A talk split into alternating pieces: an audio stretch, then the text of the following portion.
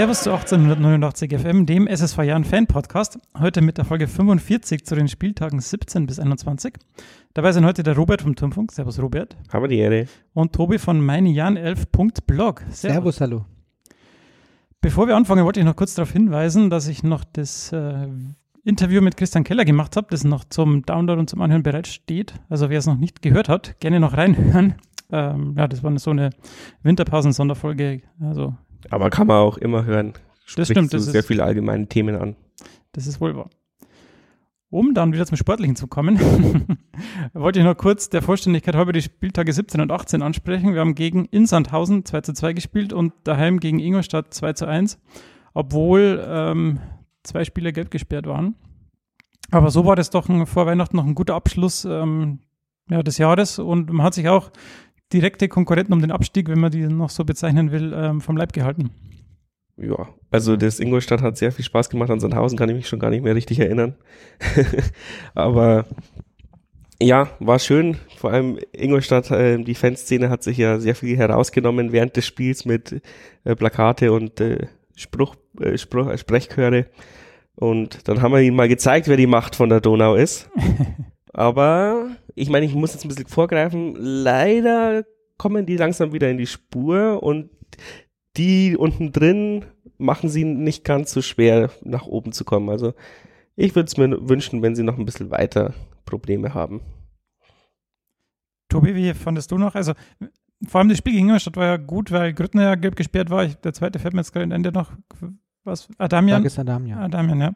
Und da hatte ich ja schon irgendwie die Angst, dass es zumindest offensiv stocken könnte. Hatte ich überhaupt nicht, tatsächlich. Tatsächlich. Äh, weil ich dann äh, in äh, die Statistik ähm, ah, Box äh, gegriffen habe und ähm, mal die letzten Spiele gegen Ingolstadt herausgegriffen hatte, also die drei davor, und angeschaut habe, wer da eigentlich immer getroffen hatte. Und da kam dann raus, dass Adamian, ich weiß es nicht mehr auswendig, nagelt mich nicht fest, glaube ich, gar nicht getroffen hatte und Grüttner einmal getroffen hat und eine Vorlage gegeben hat. Und die restlichen äh, zwei, äh, fünf, neun Tore, also die restlichen acht Tore waren quasi dann von anderen Torschützen und deswegen waren wir überhaupt nicht bang vor diesem Spiel, was das betrifft. Zu deiner Ausgangsfrage, ja, diese vier Punkte gegen die direkten Konkurrenten, die ich auch weiterhin direkte Konkurrenten nennen würde, waren richtig wichtig. Sehr schön, dann sind wir ja oder habt ihr sonst noch was? Nein. Ja, Spaß hat es natürlich auch gemacht. Ja. Macht immer Spaß. Und auch wenn es nicht um Ingolstadt geht, aber es gibt ein Sprichwort, äh, eine Schwalbe macht noch keinen Sommer. Äh, und ich glaube, dass die mit dem Programm, was sie noch haben, auch noch bis zum Schluss kämpfen müssen. Ja, auf jeden Fall. Aber hätte, könnte spannender gewesen sein jetzt die letzten Spieltage. Aber greifen wir nicht zu weit vor. Der Punkt ist nämlich, dass wir dann auch gut wieder aus der Winterpause herausgekommen sind und am 19. Spieltag zu Hause gegen Paderborn gespielt haben. Da kamen Föhrenbach, Thalhammer, Adamian und Grütten, also die beiden Gelbgesperrten, wieder zurück. Für Nanzig Fein, Fein war verletzt, hat jetzt einen Muskelbündelriss. Äh, George und Vrinici. Ja, wir haben es uns gerade noch angeschaut. Ähm, schöne Tore, das 1 zu 0 durch Thalam in der 53. durch einen ja, Schuss vom 16er, recht zentral dann ins rechte Eck und Stolze dann nach einem Pass von äh, wer war es, Al-Gadoui auf die linke Seite. Stolze ähm, geht dann in, in den Strafraum und ähm, zieht ab äh, in gespiegelter Ein-Robben-Manier ins lange Eck äh, in der 73. Minute. Ja, das war ein guter Auftakt ins neue Jahr und auch eine starke Leistung. Ja, vor allem ausnahmsweise mal defensiv. Ähm, wir sind in fast jeden Zweikampf gekommen. Und das gegen Paderborn. Und das gegen Paderborn, die stärkste Offensive der zweiten Liga, die zweitstärkste Offensive. Ähm, hat man ja dann auch gesehen, die haben dann die Woche drauf ihren Frust ja. weggeballert und 6-0 gegen Aue oder so gewonnen. Ähm, also das darf man nicht unterschätzen, aber es war trotzdem Führt so ein Ka Führt. Führt was, ja stimmt. Ähm, das, das Aue des Westens. Ähm, ähm, ja, was soll ich da jetzt dazu sagen? Jetzt habe ich mich selbst verwirrt. Ähm, es war aber trotzdem kein fußballerischer Leckerbissen, finde ich, sondern es war sehr viel Arbeit, dieses 2-0 ähm, zu erzielen und wir hätten auch ein oder zwei Gegentore bekommen können, weil es schon auch wieder mal wieder so Löcher in der Abwehr waren, die, die bloß zu blöd waren auszunutzen. Ich erinnere, nach dem, glaube ich, 2-0 war eine Riesenchance von dem Paderborner, der allein vor Penke steht und damit 400 km gegen die Bande schießt. ein guter macht den. Ja, wenn man sich das mal statistisch anschaut, weil wir immer darauf hingewiesen werden, dass ein paar Statistiken ganz gut wären. Ich habe ich hab tatsächlich eine Seite gefunden, die die Expected Goals ähm, aufführt, 538. Und die sagen, dass hier Shot-Based, also wenn, wenn der Schuss aufs Tor geht, Expected Goals, also die Wahrscheinlichkeit, dass er dann auch drin ist, war für uns 1,1 und für Paderborn 0,5. Effektivität meinst du dann? Wir hätten natürlich auch durchaus ähm, höher gewinnen können, das muss ich jetzt auch schon mal sagen. Und ähm, dass es so schwer war gegen Paderborn, lag meiner Meinung nach daran, dass das ein ähnlicher äh, Spielstil einfach ist. Ja, ja. ja. Die spielen jetzt auch so eine Rolle wie wir letztes Jahr. Und die, die sind genauso wie wir, äh, vorne hui, hinten fui. Ähm, und vor allem, deswegen hat es mich auch überrascht, dass wir da zu Null gespielt hatten. Ich glaube, das hat uns selbst auch überrascht. Also die waren ja auch sehr erleichtert mhm. dann, dass abgepfiffen wurde, finde ich. Und ähm, auch in der Kurve war der Tenor endlich mal wieder zu null. Hat äh, Spaß gemacht, war, war gut, äh, dass wir da so gut in, aus der Rückrunde gekommen sind. Wir sind tatsächlich die Mannschaft äh, mit den wenigsten zu Null Spielen. Ne? Drei also müssen das drei, ja, Es waren genau. letztes Jahr auch drei. Das heißt, alles, was jetzt noch kommt zu Null, ist Zubrot. Dein Erfolg gegenüber letzter Saison. Was ja schon irgendwie auch absurd klingt. Wie man es nennt. Ja. ja, wenn es immer ein Tor mehr schießt als der Gegner oder wie war das? Das war die Devise von Thomas Stratos noch damals. Der hat immer gesagt, ähm, er gewinnt lieber 4 zu 3 als 1 zu 0. Ja, das sagt ja jeder Trainer. Es gibt nicht mehr so viele Defense-Trainer. Könnte ich fast gar keine mehr aufzählen. Das ist so, seit 2006 muss jeder immer offensiv spielen oder Ballbesitz haben. Macht ja auch mehr Spaß, muss man zugeben. Ja, pff, verdienen alle ein Heidengeld, da müssen auch irgendwie unterhalten werden. Aber auch gut, dass der, der Thalhammer jetzt ein Tor geschossen hat. Also das ist ja jetzt auch nicht. Ja, also die, die Aufstellung hast du ja vorgelesen, die war ja auch total überraschend. Also zumindest auf den zweiten Blick, auf den ersten Blick hat man wenn man aufmerksam zugehört hat, ähm, zwischen den Zeilen lesen können, dass da was passiert, weil ähm, Achim Bayerlotzer, ich weiß jetzt nicht, ob es auf der Pressekonferenz war oder auf einer der Interviews vorher in den Medien gesagt hat, dass er in der Winterpause schon den ein oder anderen Spieler daran erinnern musste, dass der Start äh, elf Platz nicht automatisch für ihn da ist. Da habe ich schon gedacht, okay, auf wen könnte das denn zutreffen? Ähm, Jan George hatte ich auf der Rechnung tatsächlich. Der hat da den Stammplatz dann auch verloren gegen Stolze. Das war für mich keine Überraschung. Ähm, dass aber ähm, Thalhammer nach der Verletzung von Fein ähm, den Vorzug von Marc Leis zum Beispiel bekommen hat, hatte mich dann auch überrascht. Ja, ich dachte auch immer, Leis ist der Vorzeigeprofi. Aber vielleicht sieht er halt in Thalhammer auch die kreativeren als äh, in Leis und Fein ist halt einfach der Kreativere in der Position gewesen und an Geipel führt halt trotzdem kein Weg vorbei, auch wenn er eher der Feierabendkicker ist, mhm. aber halt der beste Feierabendkicker der zweiten Liga. Wobei man ja natürlich auch sagen muss, ja, die beiden ähm, nicht erwarteten Neuzugänge, ja, Talhammer und Stolze, die sich dann später in äh, der Torschützenliste wiederfinden. Hut ab. Auf alle Fälle. Ähm, jetzt ist mir meine Frage entfallen. Ja, genau. Wenn wir jetzt mal noch auch schon mal ein bisschen perspektivisch auf die nächsten beiden Spiele sehen, die wir jetzt noch besprechen werden, aber ich mag das immer nicht, wenn man vorgreift, aber jetzt kann man es anhand von Nanzig schon mal machen. Der war ja dann auch erstmal raus und dann auch nur ein Wechselspieler jetzt, äh, zumindest gegen Bielefeld weiß ich's. Ähm, war das auch so ein Symptom, gabst du?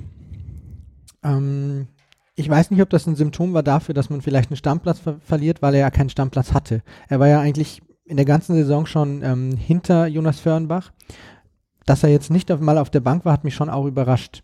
Vielleicht hat er es damit reingespielt, ich weiß es nicht.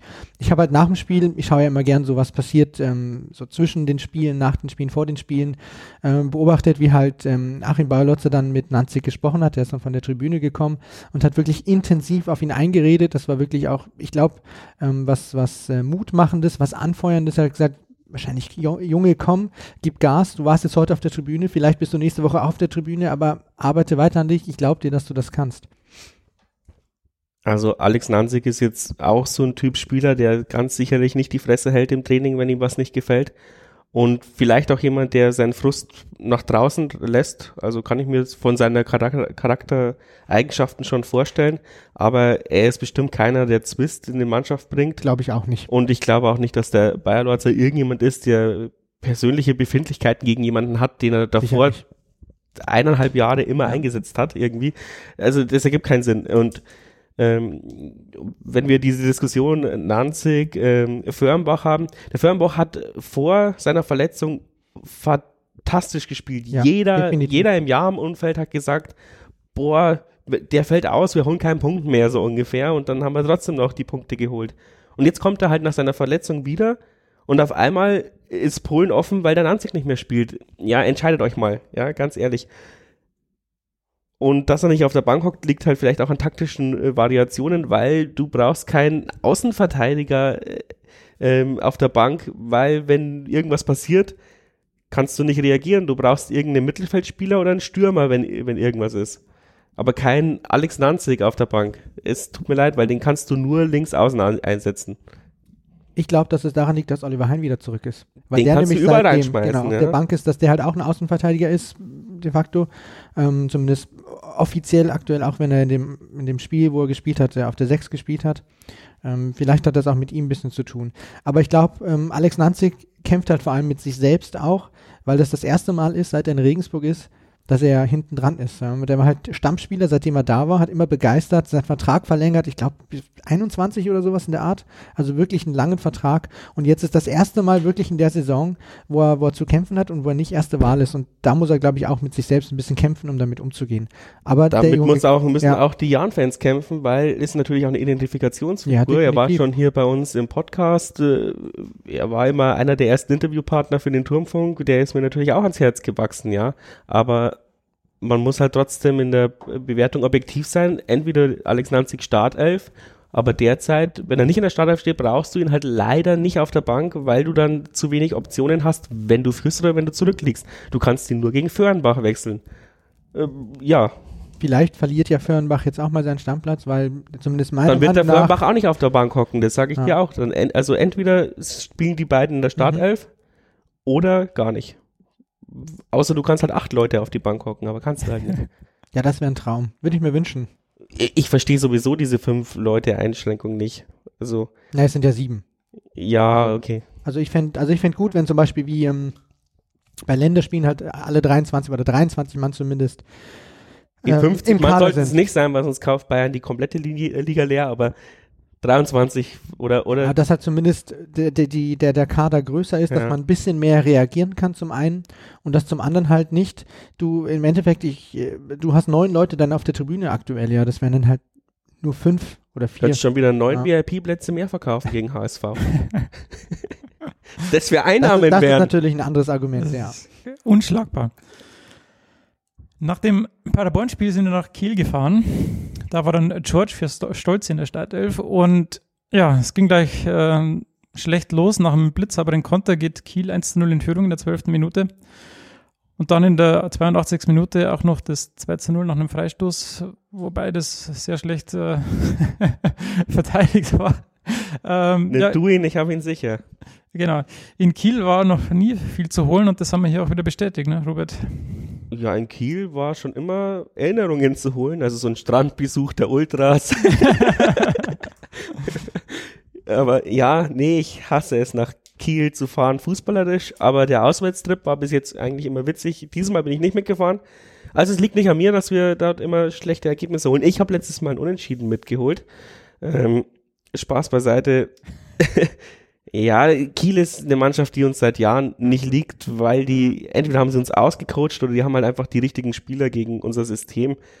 War jetzt halt, also ich war relativ emotionslos dann vom Fernseher und hab halt reingeschrien, habe ich doch immer gesagt.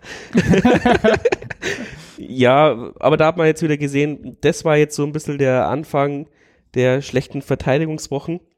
Ähm, ja, wir hatten noch, wir hatten noch mehr Torschüsse, 15 zu 10 Torschüsse, also wir hätten man, äh, ja genau, also und, und was, was ich bei uns immer so eklatant finde, andere Mannschaften schießen auch oft an den Pfosten und an die Latte, aber halt wenn sie führen oder, oder wenn es unentschieden steht. Und wir schießen immer am Pfosten oder Latte, wenn, wenn es ein oder zwei Tore Unterschied sind. Also wenn wir den Anschlusstreffer erhalten haben können oder wenn wir zum Ausgleich. Und dieses, dieses Zeug, dass wir halt dann auch immer auf den Torwart köpfen und äh, diese Geschichten, ja, natürlich. Also da hinten und vorne Unkonzentriertheiten und ich weiß nicht, wo sie herkommen. Ich hoffe, das stellt sich bald wieder ab. Und ja, aber es war trotzdem nicht so. Und ich glaube, auch an, an dem Tag ähm, hätte Kiel dann einfach noch eins geschossen. Die haben uns auch einfach gut unter Kontrolle gehabt. Die, die, die haben sich nicht stören lassen von dem Anlaufen. Das ist, glaube ich, unser großes Problem, dass die Kieler einfach Eiswürfel pinkeln und wenn da einer draufläuft, dann spielt er halt wieder quer. Die einzige Chance war den Kronholm. Der Kronholm war relativ unsicher. Den hätte man vielleicht ein bisschen mehr beackern müssen. Aber ich meine, die, die Mittelfeldspieler und die Stürmer von, von Kiel sind halt einfach ne, also eine 0,5 Klasse besser als wir. Das waren meine 50 Cent. Tobi fällt auch nichts mehr ein. nee, ich sehe es genauso. Also ich bin ja überhaupt kein Freund von so Begriffen wie Angstgegner oder sowas. Ja, wenn halt diese, diese, wie sagt man da, äh, so dieses Transzendente nicht, aber diese wenn da zu viel reininterpretiert wird nach dem Motto, ja, gegen den Gegner haben wir uns schon ewig äh, gut getan und das ist in den Köpfen der Spieler drin und, und äh, uns liebt Kiel einfach nicht. Also da, da glaube ich nicht ganz so dran. Ja, vor allem sind es ja immer ähm, Erfahrungswerte aus von vor zwei, drei Jahren, wo die Mannschaft genau, ganz richtig. anders ausgesehen Ich glaube einfach, dass Kiel ähm, eine Spielphilosophie hat, weil jede Mannschaft hat ja so ihre Richtung, wie sie Fußball spielen will, die einfach perfekt auf unsere passt. Äh, ich kann das nicht erklären, dafür bin ich ähm, viel zu wenig in der Thematik drin und auch kein Fußballlehrer oder so, aber ich glaube einfach, dass die Kieler äh, mit ihrer Taktik, mit ihrer Art, wie sie Fußball spielen wollen, mit dem Personal auch, das sie haben, die haben ja, auch wenn man das nicht immer glaubt, enorm viel ähm, finanzielle Mittel zur Verfügung, ja, da ist ja ordentlich was da. Zwei ähm, Großsponsoren, die. Genau. Dass das einfach nicht ähm, zu uns passt. Ich glaube auch nicht, dass, äh, wie du gesagt hast, dass die uns einfach ausgecoacht haben, weil das hat Bayer Lotze auch vor kurzem erst gesagt, ja, mittlerweile gibt es so erfahrene Trainer, so viele Scouts, die wissen alles über allen. Also da weiß jeder, okay, mit der Mannschaft kommt, kommt sowas auf uns zu, mit der Mannschaft Ja, bestimmt, aber Information ist nichts wert. Also heutzutage, du musst aus der Information was genau. erarbeiten können. Und das können sie offenbar ganz gut. Und man muss ja auch sagen, Kiel ist jetzt die Mannschaft, die uns jetzt seit dem Aufstieg eigentlich immer begleitet. Wir sind eigentlich immer der, fast immer in der gleichen Liga. Die sind mhm, jetzt ein Jahr ja. früher aufgestiegen als wir. Nee, sind mit uns aufgestiegen. Mit uns, ja. Ich vergesse es immer. Wir verschwimmen die Jahre im Alter. Und wir machen eine gute Arbeit und Kiel macht eine gute Arbeit. Aber die sind uns halt seitdem immer einen kleinen ja, voraus. Ne? Und ja. ja. aber das ist, ja. die sind uns seitdem immer diese 4 äh, Millionen Euro voraus, die die halt wahrscheinlich mehr Sponsorengelder haben. 4 Millionen, die wir im DFB-Pokal hätten kriegen können, ja. Bis im Halbfinale hätte man insgesamt 5 Millionen Euro ein bisschen mehr kriegen können an Prämien, aber das ist ein anderes Thema. ja, also wenn du, du meinst, wenn wir den gleichen Verlauf gehabt hätten wie der, also die Leipziger oder also mit den gleichen Gegnern. Also wenn wir halt Leipzig geschlagen hätten und dann anstelle von, mhm. von Paderborn quasi hätten wir Paderborn in der zweiten Runde gehabt, dann Duisburg und ja. ähm, jetzt ein HSV auch ein, äh, ein Ligakonkurrenten. Das ist natürlich total hypothetisch, weil das halt nicht äh, festzusetzen ist, dass wenn wir jetzt in dem, in dem ja, ja, Ding gewesen wären, dass wir wirklich auch diese Gegner bekommen hätten. Aber Paderborn ist halt so ein Beispiel, wo du mit ein bisschen Losglück landen kannst. Und deswegen ist das immer noch die Niederlage, die mich in den letzten zwei Jahren am meisten ärgert. Aber seitdem wir uns kennen, Tobi, ärgern uns die Pokalniederlagen immer noch immer am meisten. das stimmt. Das, ich glaube, ich glaub, das ist, sind wir auch irgendwie fast exklusiv. Ich glaube, anderen Leuten ist das gar nicht so wichtig wie uns. Ja, man, das vergisst man doch schnell, wenn man im Herbst in der ersten Runde verliert. Auch letztes Jahr das. Ähm ja, äh, äh Entschuldigung. Vor allem, als ich das Kacktor des Monats gesehen habe und das sich, das sich Chemie Leipzig gefangen hat, habe ich mir auch wieder gedacht: Oh, schießt mich, Leute. Gegen sowas haben wir nicht gewonnen. Thema Wechsel. Ich wollte bloß auf die Millionen irgendwie, aber. Ja, ja, nee, aber, aber ja. Die, die, hätte man dann einmalig gehabt und Kiel hat sie halt schon ja, zehn Jahre vor uns, ja. Also da hätte man auch ein bisschen mehr als eine Stahlrohrtribüne als Gästetribüne hinbekommen können, um nochmal nachzutreten.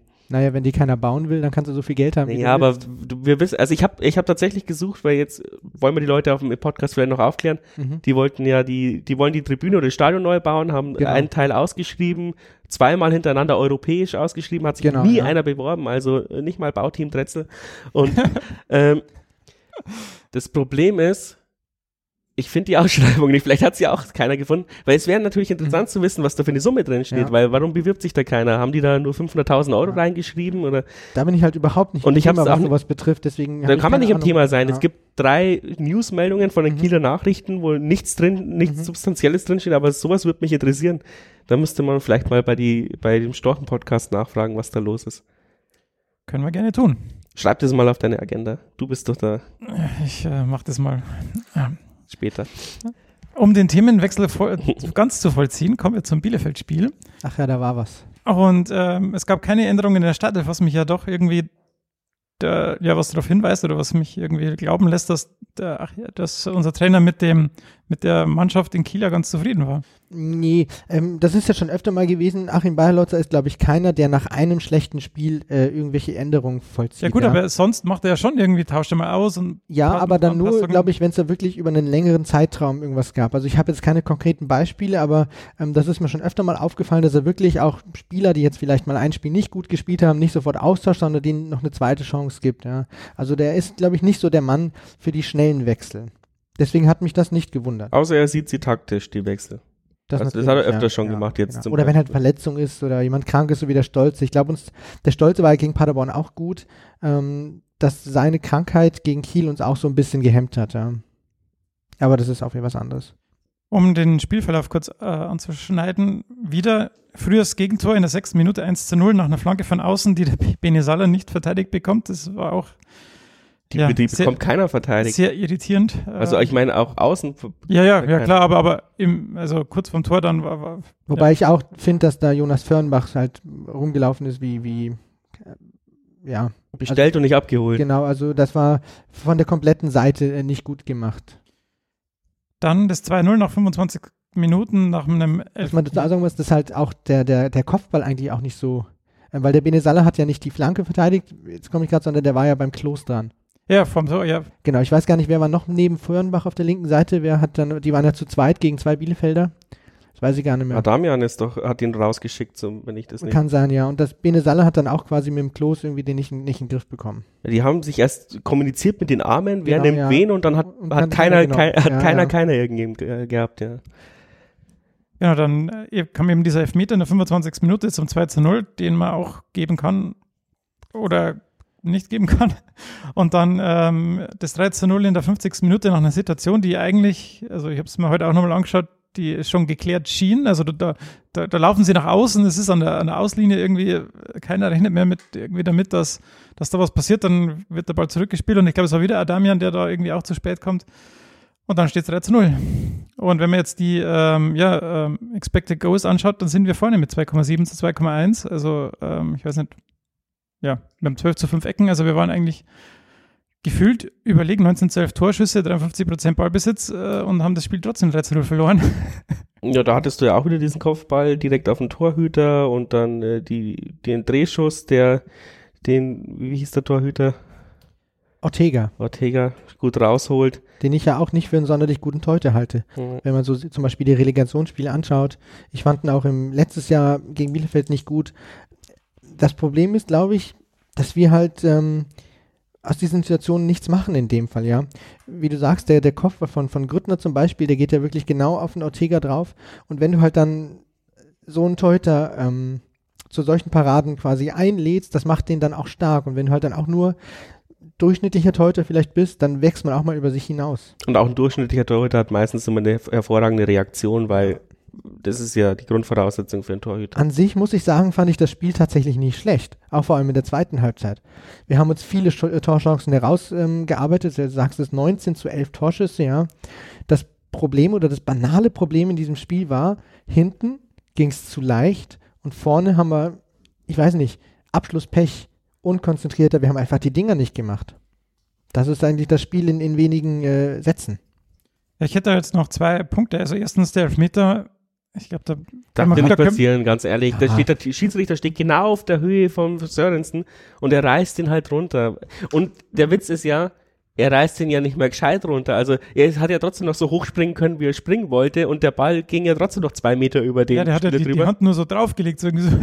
also das ist mir immer, also da, das ist mir immer ein bisschen zu billig tatsächlich, wenn man so sagt, ja, kann man geben, muss man aber nicht. Das klingt für mich Doch, immer den kann so, man geben. Äh, den, den ja, gibt ja. man, wenn man sieht. Ja, wie eine Ausrede, wenn man, sagen, so. will, wenn man sagen will, ja, ähm, ja, wir waren eigentlich nicht schlecht, aber der Elfmeter, der Elfmeter, den muss man ja nicht geben, ja. Aber äh, das ist ein Elfmeter und der, da kann man den, muss man nicht streiten, das ist ein Elfmeter. Einfach. Aber ganz ehrlich, wenn, wenn, wenn ähm, Sörensen mit hochspringen würde ja. und seine Hand einsetzt, dann macht der Schiedsrichter gar nichts, weil das ist ein normales Gerangel. Aber er, er bleibt halt stehen und fast nach ja. oben mit den Händen und reißt ihn runter. Was soll denn der Schiedsrichter ja, da machen, wenn das er das sieht? Das ist ein Elfmeter, fertig aus, ja. Die zweite Frage, wir haben jetzt da zwei Spiele hintereinander, wo wir recht früh in Rückstand geraten. Das ist uns ja in der Hinrunde auch schon passiert, aber dann hatten wir immer noch die, die Möglichkeit oder die, die Energie, da zurückzukommen und uns nochmal irgendwie ins Spiel zurück zu, zu fighten. Aber jetzt zweimal kein Tor erzielt. Äh, Gab es da, ist da irgendwas anders jetzt als in der Hinrunde oder ist es einfach nur das fehlende Spielglück und es kommt wieder, weil wir genügend das Tor schießen ja auch? Ja, würde ich sagen, wir schießen ja, also Kiel weiß jetzt nicht, da hatten wir jetzt so Halbchancen, also auch die Pfostentreffer würde ich jetzt, also in Kiel war man, glaube ich, offensiv nicht so gut. Aber Bielefeld, da haben wir ja massig Chancen gehabt. Ja, Adamian, Algadoui, Grüttner, ja. Das waren schon richtig hochkarätige Torchancen. Ähm, da hatten wir auch die Energie oder wir hatten die Energie. Das ist ja das, was mir richtig gut gefallen hat auch. Selbst nach dem 0 zu 3 hat diese Mannschaft äh, weiter Gas gegeben, als würde es 0-0 stehen und jetzt hier mit dem nächsten Tor das Spiel gewinnen können, ja. Das war, hat mich wirklich imponiert. Er hat mir imponiert und ähm, die hatten die Energie, die hatten den Willen ist halt jetzt die Frage, woran lag's? War es, wie ich schon sagte, die Konzentration? War es Pech einfach nur? Das müssen die Trainer beantworten. Ich glaube, das beantwortet die Zeit, weil es ist ja trotzdem auch so ein bisschen Varianz, ob, ob man solche Spiele dann gewinnt oder, oder verliert. Ähm, gegen, äh, gegen HSV hätten wir damals auch nicht 4-0 gewinnen müssen. Ja, da haben 5-0. Die ersten vier Schüsse waren alle drin. Und bei Bielefeld war es jetzt auch ähnlich. Ich meine, die hatten ja die davor. Hatten gefühlt 100% Eff Effizienz. Ja.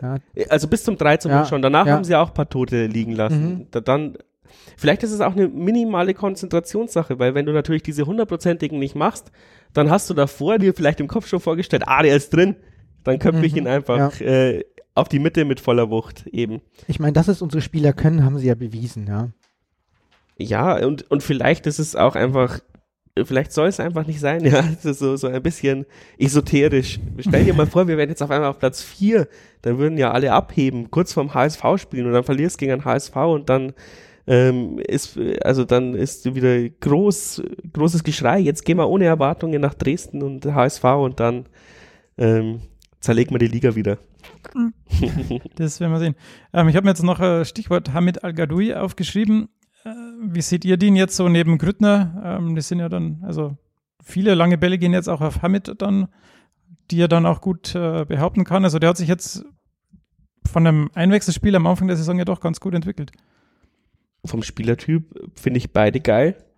Ich glaube aber, dass sie zu zweit nur gegen überlegene Gegner äh, funktionieren und nicht gegen gleich gute oder auf Augenhöhe äh, agierende Gegner. Das ist jetzt einfach nur mal so eine Theorie von mir, die ich zur Diskussion in den Raum stelle, weil wir, wir gegen gleiche Gegner eigentlich auch mal äh, was bräuchten, ähm, die, die das, das den Ball hält, damit wir eben nicht ständig in diese Konter laufen. Ähm, und das die, der, dass die da zwei da vorne stehen, animiert unsere, unseren Mittelfeld die ganze Zeit zu diesen Chipbällen nach vorne, weil, oh, irgendeiner lässt ihn abprallen und dann knallt ihn schon jemand rein. Und dann passieren halt auch einfach Umschaltfehler. Äh, äh, und, die, und Kontersituationen meinst du wahrscheinlich. Ja, und vor allem, ähm, ich sag jetzt mal, gegen die, die, gegen die Guten oder gegen die Großen äh, reißt halt dann auch die Motivation immer wieder raus, dass dann jeder sich äh, zusammenreißt und zurückläuft. Aber gegen ähm, Bielefeld, ah, da macht das Mittelfeld das schon. Und zack, sind wir überspielt. Mein Eindruck ist tatsächlich ein bisschen ein anderer. Ich glaube schon, dass äh, Al Gadoui ein Spieler ist, der den Ball halten kann. Ich finde, dass er einer ist, der zum einen natürlich ein absolutes Viech ist mit seinem Körper, ja. Das heißt, er kann seinen Körper auch wirklich mit einbringen, aber er ist auch technisch gut. Das heißt, wenn er den Ball hat, dann, dann ist schon mein Eindruck, dass er den auch halten kann tatsächlich. Und ähm, um vielleicht zur Ausgangsfrage noch kurz zurückzukehren, ich finde ihn super. Ähm, er hat sich immer weiterentwickelt. Ich kann auch die, die aktuelle Kritik an ihm nicht verstehen, wo irgendjemand irgendwo geschrieben hat, ähm, ja, er, ist es seine, seine kurzer Frühling vorbei oder so. Das war auch wieder einer der Foren. Ähm, der hat zwei, zwei ähm, Vorlagen gegen Paderborn geliefert. Und jetzt in zwei Spielen lief es halt in der gesamten Mannschaft offensiv nichts. Aber an sich, ja, ist er für Vor Vorlagen gut, er ist für Tore gut. Er gefällt mir total und ich würde schon gern haben, dass er weiter spielt. Naja, schon, aber ich meine, meine genau. Theorie ist halt, wenn du eine Doppel genau, richtig. in der Doppelspitze fehlt halt Mittelfeldspieler. Genau. Das weiß ich jetzt nicht, ob ein Mittelfeldspieler ähm, fehlt, aber noch zu den Kontern vielleicht. Da sehe ich eher das Risiko bei solchen, bei solchen Dribblern. Adamian, Vrenesi, das sind so die Spieler, wo ich mir dann mehr denke, die verlieren, oder das ist jetzt mein subjektiver Eindruck, die verlieren mehr den Ball als jetzt diese Brecher davor, Grüttner und Al-Gadoui. Nee, nee, aber stimmt schon, aber, aber, aber du darfst ja nur elf Spieler aufstellen und, ja. und ähm, wäre vielleicht auch mal ein cooles Experiment, äh, werfe ich jetzt mal in den Raum, nachdem, dass wir da ständig immer ähm, Tempo verloren haben. Mhm. Also das 1 zu 0 gegen Kiel und gegen Bielefeld, glaube ich, zwei hundertprozentige und äh, ein Tor davon ist ja auch durch den Konter passiert. Ähm, also das 1 zu 0 zumindest, ähm, durch, oder durch Zugriffsprobleme, dass du vielleicht mal ver versuchen könntest mit Leis und Geipel in der Doppelsechs und Talhammer davor. Dann muss halt leider irgendeiner in den sauren Apfel oh, beißen okay. und das ist halt mhm. dann zur Zeit, tut mir echt leid, Grüttner ist, kommt mir schon ein bisschen überspielt vor, auch wenn es jetzt nur drei Spiele waren nach der ähm, Winterpause, aber es gab ja auch Vorbereitungen so. Also der hat auch schon sehr viel Kilometer in den Knochen und ist in meinem Alter und ich weiß, wie das sich anfühlt. also du sprichst von einem kompletten System weg, wie du bist bei Herrlicher hatten. Also statt zwei Spitzen, eine halt runter auf die Zehn. Ja, so, so ein richtigen, also ich meine, äh, ähm, der Bayerlotze hatte ja, bevor er die Doppelspitze hatte, auch eher eine, eine 9. Vielleicht kannst du den Talhammer mal ja ein, ein, Stück nach vorne ziehen. Es muss ja keine Dreierkette Mittelfeld sein, mhm. sondern halt den Talhammer als zurückgezogenen ähm, Neuner und der ähm, Gadu, äh, Al spielt halt dann Sturmspitze mhm. und der Talhammer ist noch frisch und jung genug, dass man den einbläuen kann, hey, wenn der Ballverlust ist, musst du hinter der Mittellinie stehen. Und wenn wir im, im offensiven Mittelfeld sind, bist du halt der, der angespielt wird und der vielleicht auch mal einen stehen lässt, weil dass er halt vom 16er abziehen kann, hat er überlegt, ja bewiesen. Überlegt abziehen kann, ja. ja. Aber ich glaube nicht, dass äh, Achim Beilotze an Marco Guttner rütteln wird. Also der wird spielen, wenn er nicht gesperrt ist oder verletzt ist. Also das kann schon sein, aber Marco, Grüttner, halt Marco Grüttner ist jetzt aber, also mhm. ich traue Marco Grüttner zu, dass er einer ist, der auch im Training sagt, ähm, ey, Trainer, pass auf, die Woche ist echt meine, sind mir echt meine Beine schwer. Ich glaube, es, er ist kein Egoist, das sieht man ja jedes Mal an den Schiedsrichterentscheidungen, an den Fairplay-Sachen. Ähm, ich glaube, er ist auch so Fairplay-mäßig, dass er, dass er, mhm. dass er im Training sagen würde, diese Woche sind meine Beine echt schwach, vielleicht macht Sinn, jemand anders einzusetzen. Und dann hat der Bayer Lords ja alle Optionen. Und sag mal mal, Gründner, Gründner würde hypothetisch sagen, äh, die Woche geht's mir nicht gut. Er muss ja nicht sagen, meine Beine sind schwer, er kann ja auch sagen, ich habe Halsschmerzen. Was macht Bayer Lorzer dann? Äh, weil dann hast du ja eigentlich, du hast ja nur die und die zwei Stürmer. Nee, und Niedfeld halt Damian noch. halt. Ja, oder du, oder du sagst halt Niedfeld rein, aber, aber dann schmeißt da Damian vorne rein und nimmst dann Frenetzi nach hinten. Weiß ich nicht, da finde ich meine Option schon ein bisschen sexy. Kannst du mir mal vorschlagen? Ja, werde ich ihn äh, mal fragen. Wenn wir jetzt ins nächste Segment gehen, Fazit Vorschau, dann können wir feststellen, dass wir jetzt neunter Platz, auf dem neunten Platz stehen, 29 Punkte, 13 Punkte Vorsprung auf dem Relegationsplatz.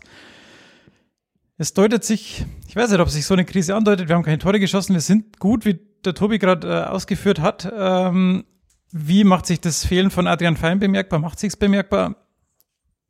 Welche Krise? Da gibt es einen Song von Farin Urlaub, der heißt Welche Krise? Und das war ein bisschen anders gestrickt, der ist ja ironisch, aber also Krise, nein, wirklich beim besten Willen nicht.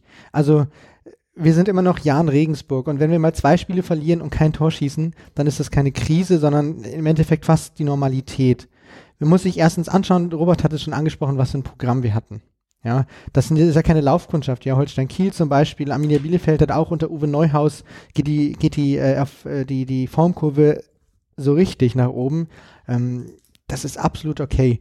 Ich habe damals im Podcast, als ich das letzte Mal da war, das war glaube ich noch in der, in der, in der Serie, wo wir zehn Spiele in Folge ungeschlagen waren, habe ich schon gesagt, wir werden schon Spiele verlieren und wir werden auch Spiele in Folge verlieren. Und das ist ganz normal und so ist es jetzt. Und ich sehe da auch keine Krise. Wenn man sich mal die Hinrunde anschaut, da sind wir äh, sogar noch besser. In den ersten vier Spielen der Hinrunde hatten wir vier Punkte, also einen Sieg, gegen Ingolstadt, ein Unentschieden gegen Kiel und dann Niederlagen gegen ähm, Paderborn und Bielefeld. Und jetzt haben wir zwei Siege und zwei Niederlagen, also sechs Punkte, haben wir sogar zwei Punkte mehr als noch in der Hinrunde. Wo in der Hinrunde schon jeder gesagt hat, oh, der Jan, äh, DNA entschlüsselt, Mittelbayerische Zeitung zum Beispiel, und äh, die Spieler können alles nichts und Bayer Lotz, da fällt ihm nichts mehr ein und so Geschichten, ja. Und danach haben wir das Spiel gegen Dresden sogar auch nochmal verloren. Das heißt, wir hatten da äh, drei Niederlagen aus den ersten fünf Spielen. Und das heißt, selbst wenn wir jetzt in Dresden wieder verlieren, sind wir immer noch besser als in der Hinrunde, die die beste Hinrunde der Zweitliga-Geschichte war, ja. Also, wir werden auch wieder Spiele verlieren. Vielleicht verlieren wir auch in Dresden. Ich bin überzeugt davon, dass wir in Dresden auch verlieren werden, weil das auch wieder so eine Mannschaft ist, die uns einfach nicht liegt, vom System, von der Taktik, von den Spielern her. Aber Aber die haben jetzt Ayasa Osman nicht mehr, der, der kann uns nicht mehr entschlüsseln. Aber wir haben keine Krise, ja. Ähm, wir werden wieder gewinnen. Und, ah, ähm, vielen Dank, super. Das ist der Sendungstitel. wir werden auch wieder gewinnen, ja. Wenn man sich das mal hochrechnet, auch Krise, ich habe schon Leute auch äh, schreiben, lesen, Schreiben hören. Schreiben hören, wie auch immer. Ähm, hoffentlich rutschen wir jetzt nicht unten rein und oh, jetzt doch wieder Abstiegskampf und so. Wir haben jetzt 29 Punkte, wie du richtig sagst. Wir haben 13 Punkte Vorsprung. Das ist ungefähr das, was, die, was das Trio da unten an Gesamtpunkten hat. Also äh, Sandhausen, Duisburg und Ingolstadt, die haben 16 Punkte, ja. Also, äh, was soll denn da passieren? Ich gehe davon aus, dass wir 38 Punkte brauchen für den Klassenhalt dieses Jahr, dass das reicht. Das heißt, wir bräuchten noch neun Punkte, wenn ich das richtig gerechnet habe, wären drei Siege.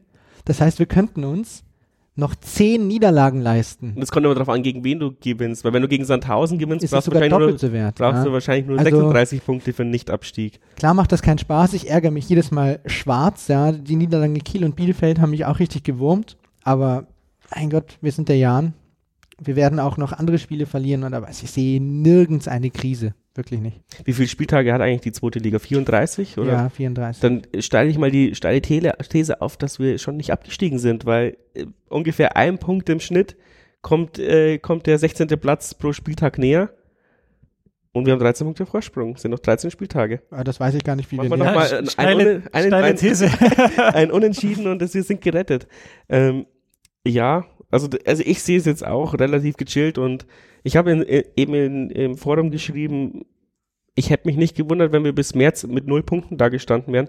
Ingolstadt war eigentlich schon wieder, also hatte ich schon Angst, dass, dass wir da verlieren mhm. ähm, vor dem Spiel. Und Paderborn, Kiel und Bielefeld, das sind solche Mannschaften, gegen die wir immer verlieren können in jeder Liga.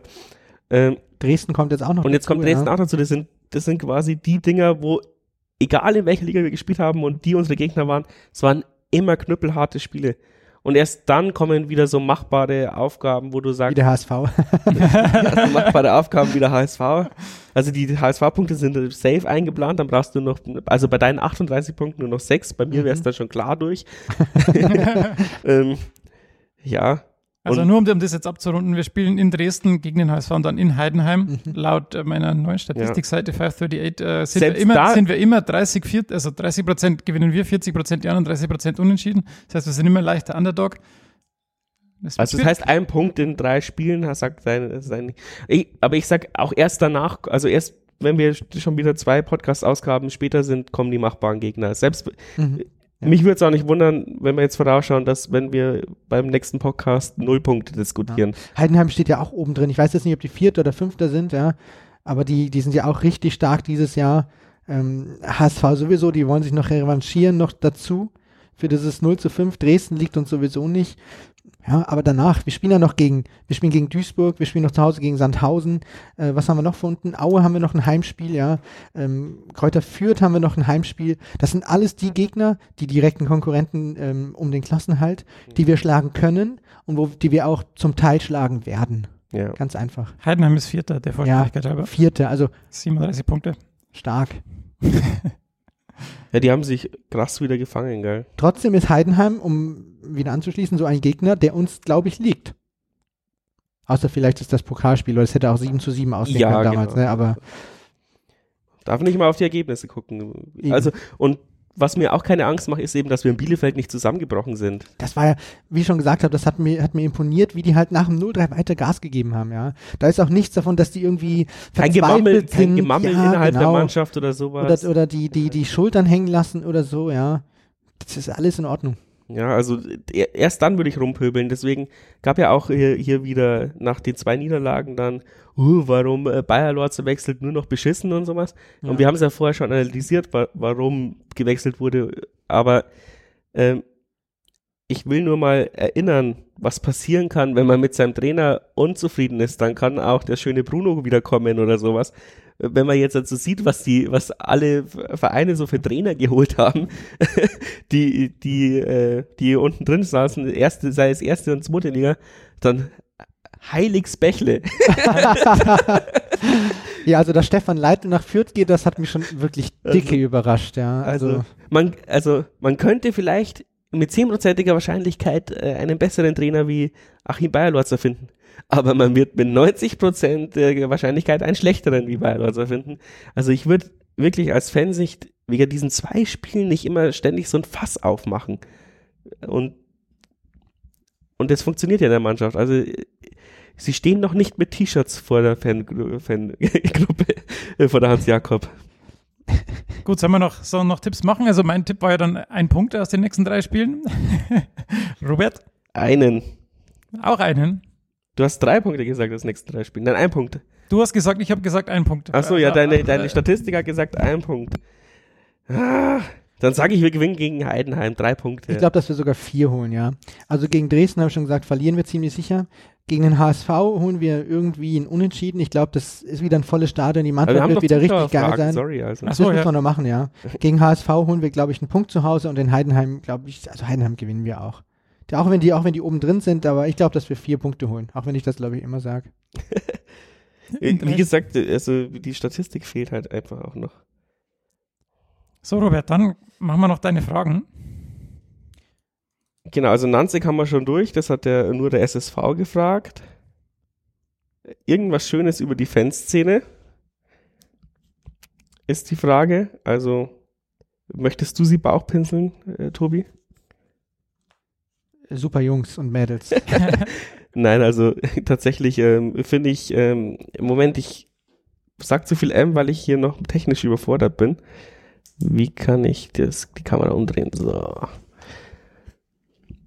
Auf jeden Fall ist es ziemlich imponierend, dass die ähm, wieder 15 Minuten nach der Niederlage gegen Bielefeld in der Kurve stehen und die Mannschaft anfeuern. Ich glaube, die Mannschaft weiß gar nicht so richtig, wie sie damit umgehen sollen, weil äh, wann hat man das schon mal, dass man verliert und dann äh, frenetisch angefeiert, äh, angefeuert wird? Und äh, Riesenrespekt an die Hans-Jakob-Tribüne. Und Dresden haben sie ja auch äh, lang äh, vorher organisiert und rumgeschrieben, jeder Fanclub soll einen Bus machen. Und das klappt ja anscheinend auch, wenn ich so sehe, wie viele Leute im Bus anbieten. Das heißt, in Dresden werden wir wahrscheinlich auch den größten Ausmob, Auswärtsmob haben, den wir seitdem wir gegen Dresden spielen haben, hoffe ich mal.